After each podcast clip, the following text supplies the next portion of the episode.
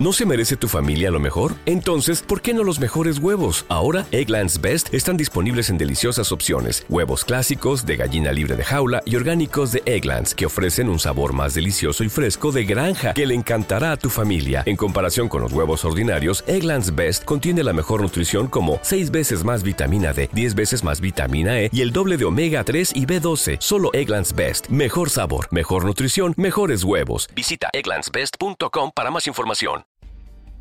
Por supuesto que sabes que el reto del siglo XXI es aprender, aprender bien, aprender rápido y aprender mejor. Hoy en Tu Cerebro al Desnudo te damos la neurociencia aplicada del aprendizaje y las características que tiene que tener eso que aprendas para que te dé una ventaja competitiva y comparativa en el mundo moderno.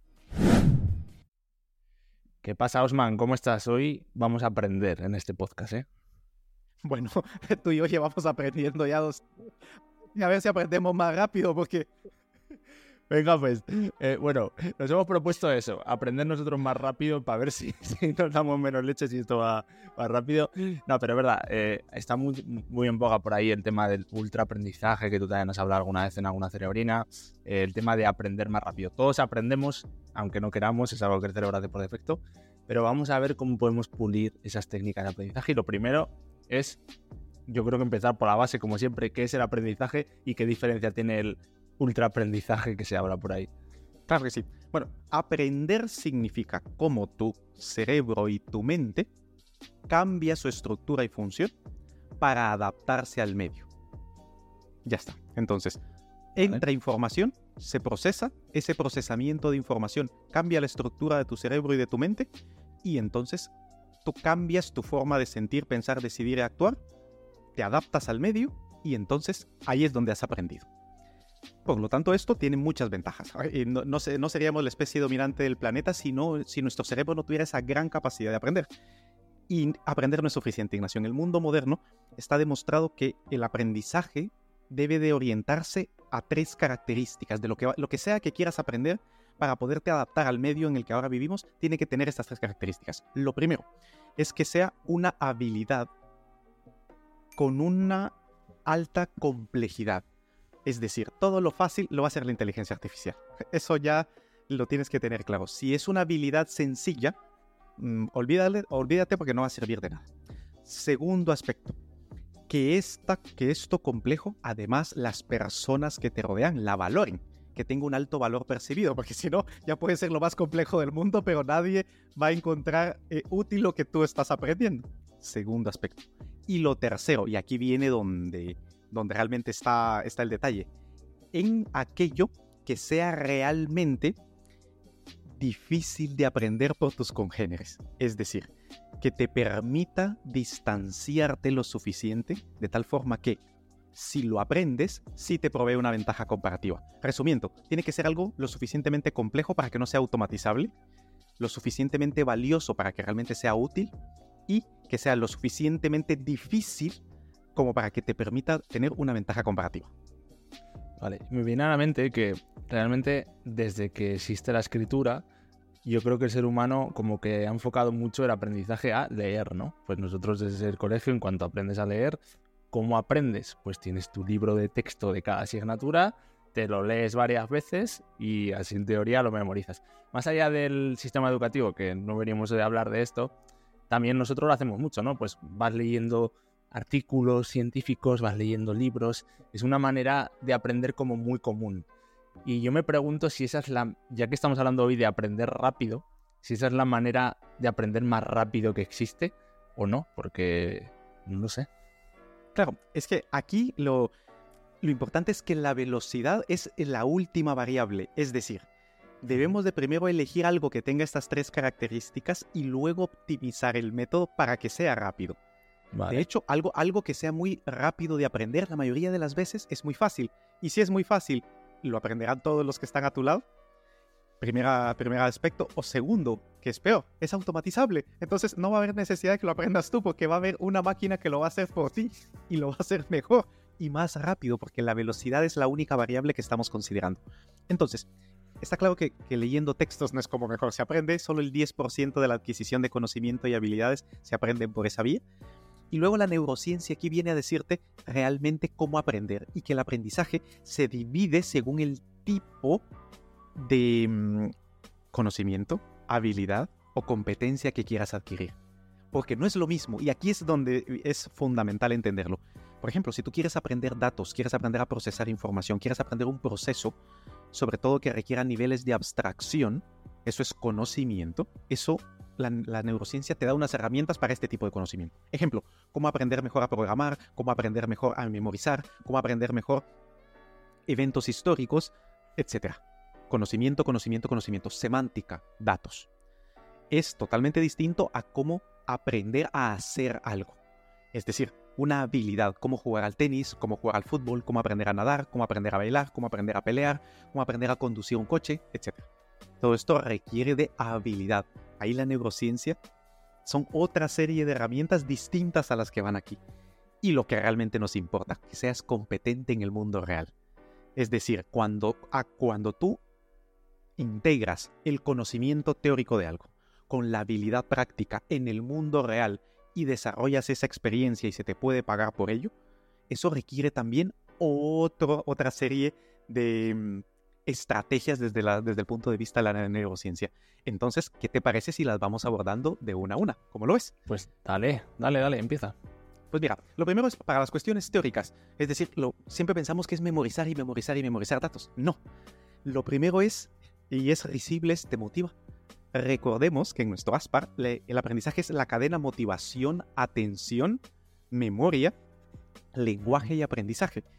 Y entonces tenemos que empezar por la motivación. Y no la motivación ya no es solo que nos guste, sino que la motivación se divide en intrínseca y extrínseca. Es decir, esto a mí se me da de forma bien naturalmente, me atrae, me gusta, me apasiona, me llama la atención si es así, vamos por buen camino. ¿Por qué? Porque ya nuestra red semántica y nuestro cerebro ya tiene cierta orientación. Entonces lo primero que tengo que hacer es elegir de aquello que voy a aprender una perspectiva o un ángulo que me guste. Puede que lo que esté aprendiendo no me guste, pero tengo que encontrar algo que, que a mí que resuene conmigo. Eso es lo primero. Segundo, enfocar eh, de atención todo aquello que sea sistematizable. ¿Qué quiere decir? Todo aquello que tú puedas poner en patrones que se repiten. Entonces, por ejemplo, las fechas, tú puedes ordenar las fechas por periodos de tiempo, o, cuáles sucedieron en este periodo de la historia, o cuáles sucedieron en esta área geográfica, o cuáles sucedieron en esta época del año, o cuáles sucedieron a esta civilización, etc. Encontrar una forma de que explotes la capacidad de tu cerebro de generar patrones. Esta es la segunda. Que te guste, por una parte. Segundo, que los puedas clasificar y organizar. Tercero, que encuentres la forma de incluirlos en tu día a día de forma completamente natural en la que, en la que ese conocimiento encuentres la utilidad que lo estés usando constantemente, la frecuencia y la frecuencia del uso. Y luego, dos técnicas para que esto se consolide. Y no gustan, porque no gustan. La primera, examinarte. Examinarte a ti mismo. Y la más, la mejor de todas, coges una hoja en blanco y te escribes todo lo que has estudiado. Es durísimo, porque a nadie le gusta sentirse tonto, pero así es como más aprendes. Y la segunda, que es, que es brutal, es, se llama interespaciado, en la que tú aprendes una, una cosa, descansas y aprendes algo relacionado, pero lo suficientemente diferente, y luego vuelves otra vez. Un ejemplo, si quieres aprender hasta cómo programar, entonces lo primero es aprendes la teoría de la computación, aprendes el, el, orden de las palabras, por una parte, y en la otra aprendes, por ejemplo, requisitos de hardware, requisitos de de qué tienen que tener los dispositivos para que puedan cumplir esa línea de código que tú, que tú vas a crear. Entonces, están ambas cosas relacionadas, pero son lo suficientemente distintas para que estimulen distintos aspectos de tu cerebro. Y luego repasar. Y al, al, testarte a ti mismo, es como el cerebro se consolida más. Resumen, uno, que te motive. Dos, que puedas generar patrones. Tres, que puedas utilizarlo en el día a día. Y las dos técnicas para asegurarte que lo vas a aprender es examinarte constantemente, una y otra vez, y luego interespaciar una con otra. Así es como puedes generar conocimiento teórico. Me llama mucho la atención, antes de que pasemos a la siguiente, eh, la parte de examinarte cogiendo una hoja en blanco y escribir, porque justo el otro día en Twitter leía a una persona que, que, sigo mucho que decía, aprende cosas y luego escribe sobre ello, ¿no? Y es lo que tú siempre has dicho, ¿no? Que al escribir realmente ¿Qué, proceso se genera ahí que es cuando realmente afianzas el aprendizaje? Ignacio, ¿cuántas veces tú y yo, tú sabes el temor y el pavor que yo tengo para escribir? O cuando, cuando nos enfrentamos ante un folio en blanco o a ese maldito cursor temblando de Word o de cualquier aplicación que, y dices, es que está en blanco, yo tengo que crear todo de cero. ¿Qué mecanismos se activan? Cuando tú ves un folio en blanco, lo que sucede es que tu cerebro tiene que traerte a la corteza prefrontal todo lo que sabe, organizarlo, ponerle una línea coherente y expresarlo. He ahí lo difícil. Cuando logras volcar la información, representarla, abstraerte y sacar la idea fundamental, organizar las palabras que vas a utilizar y expresarlas con coherencia, el aprendizaje por, las vías frontobasales se ancla más en el sistema límbico y es entonces cuando tú tienes más dominio de lo que haces, de lo que hablas. De allí que las personas que escriben acerca de algo pueden defender mejor sus argumentos respecto a aquellos que solo lo hablan. Así que tú y yo realmente cada día con la cerebrina aprendemos eh, un huevo, ¿no? Escribiendo nuestra cerebrina diaria. Claro, claro, o sea, nosotros estamos entrenando constantemente nuestras habilidades de divulgación y seguimos en el proceso, porque además, Ignacio, nos vamos poniendo límites, vamos jugando, mira, vamos a incluir más datos, pero los vamos, más storytelling, menos tiempo, menos palabras, tú y yo vamos jugando con estos criterios, nos estamos testando constantemente, tú y yo nos estamos examinando todos los días y vamos variando temas, vamos haciendo el interespaciado intencionadamente. Pero esto se queda corto para la habilidad. Si tú quieres, si esto, esto, no te va a ser, esto no te va a servir para coger el coche, para aprender a conducir, esto no te va a servir de absolutamente nada. ¿Por qué? Porque las habilidades utilizan otro circuito y utilizan los circuitos de motores y de planificación. Entonces, ¿cómo utilizar la neurociencia para esto? Lo primero es irte directamente a la actividad en cuestión. Olvídate de la teoría. Entonces, ¿quieres aprender a nadar? Pues métete al agua. Observa cómo la gente va y nada en un entorno controlado. No te vayas a ahogar reproduce esos movimientos por ti mismo, ensaya, comete errores y eso te da, lo primero, lo primero, te da una sensación de cómo es el agua, de cómo es el estar allí en el medio. Si por ejemplo quieres aprender a defenderte, quieres aprender a pelear, pues lo mismo, vas, vas a un gym y empiezas a hacer unos pequeños sparring a lo que, cómo se siente otro cuerpo enfrente tuyo y lo que y lo difícil, lo difícil que es someter a otra persona, no es tan fácil normalmente todos asumimos que es como ver una peli en la que tú ves que da una hostia y la otra persona se desmaya. En la vida real no es así. Entonces, si quieres aprender a conducir el coche, siéntate en el coche, siéntete tú en el, en, el asiento del piloto y por lo menos coge las cosas y toma para esto lo que hace es que impregna tu cerebro del medio real. O sea, lo primero, ir directamente al medio real. Segundo, que te lo explique alguien que lo hace. Fundamental fundamental, porque esta persona ya directamente te va a explicar las cosas que tú necesitas saber en el momento en el que necesitas aprenderlas. Lo de aprender por tu cuenta una habilidad no es la mejor manera. Es ir al medio, ir a alguien experto en ello y, alguien que enseñe. Es decir, que su cerebro esté entrenado para transmitir esa información. Y a partir de aquí, una vez tengas esa, esa línea basal, lo siguiente, Ignacio, es lo que a nadie le gusta.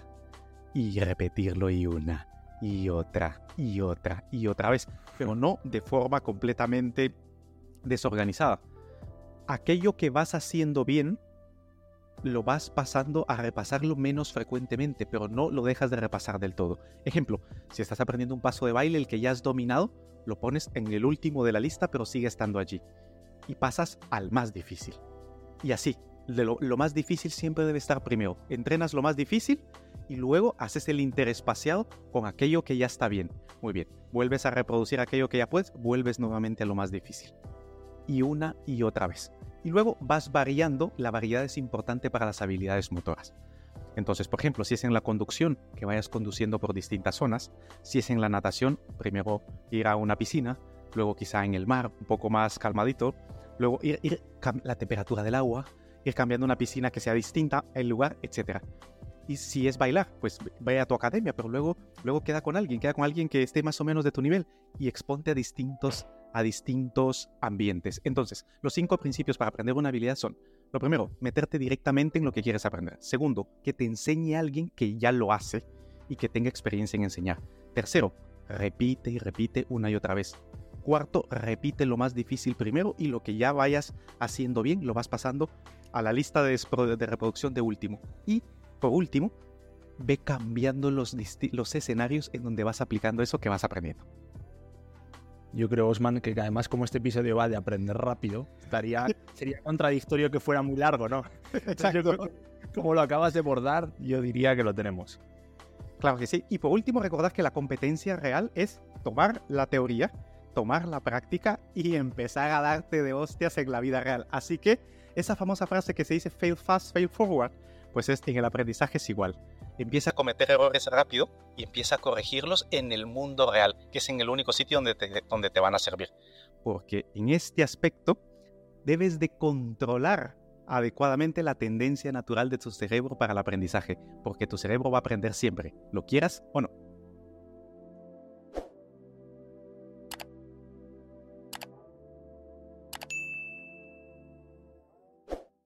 Dale más potencia a tu primavera con The Home Depot. Obtén una potencia similar a la de la gasolina para podar, recortar y soplar con el sistema OnePlus de 18 voltios de Ryobi desde solo 89 dólares. Potencia para podar un tercio de un acre con una carga. Potencia para recortar el césped que dura hasta dos horas.